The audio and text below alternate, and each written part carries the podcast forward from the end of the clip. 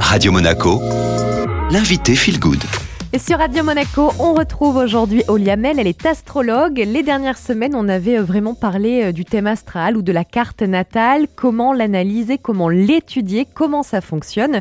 Aujourd'hui, Olia, on va plutôt se pencher sur les éléments qui sont liés avec le niveau d'énergie dont on dispose naturellement et euh, comment eh bien, on peut en générer ou en récupérer de l'extérieur, tout ça en se basant sur l'astrologie.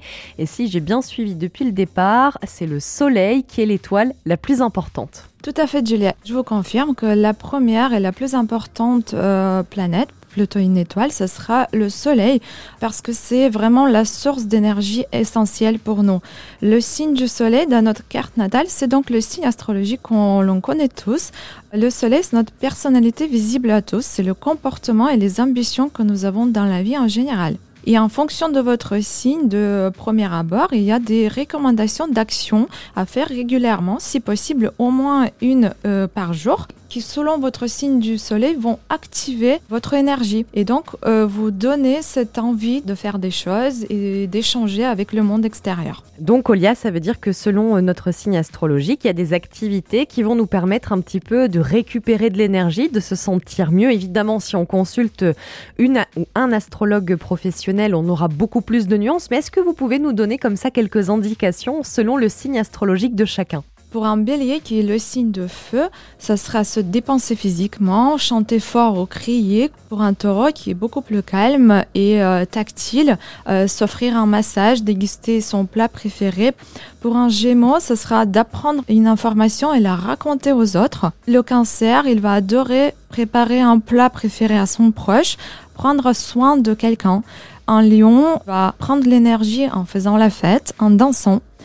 Vierge remplira son énergie en faisant une liste de quelque chose, même si elle ne la suit pas après, mais ça va structurer ses pensées et ça va la remplir d'énergie. Balance, visiter une exposition d'art, c'est vraiment quelque chose qui va vous remplir. Bélier, taureau, gémeaux, cancer, lion, vierge et balance, vous savez comment récupérer de l'énergie. On poursuit avec euh, le scorpion, Olia. Pour un scorpion, rien que regarder un film d'horreur ou se faire un petit peu peur, ça va le booster. Pour un sagittaire, une action parfaite, c'est de planifier un voyage ou juste de regarder des sites de billets d'avion et des hôtels. Pour un Capricorne, c'est de participer dans une compétition ou même rester seul à lire un bouquin, c'est parfait. Pour un verso, ce sera passer du temps avec des amis. Et pour les poissons, faites un marché aux puces, de l'art abstrait, dessiner euh, ou regarder un film romantique. Merci beaucoup Liamel pour ces suggestions d'activités selon notre signe astrologique. Alors sachez également qu'une planète très importante quand on parle de l'énergie de vie, c'est Vénus. Vénus, c'est plutôt l'amour, c'est l'énergie qui va nous rendre attractifs aux yeux des autres, qui nous donne l'envie et la force d'aimer.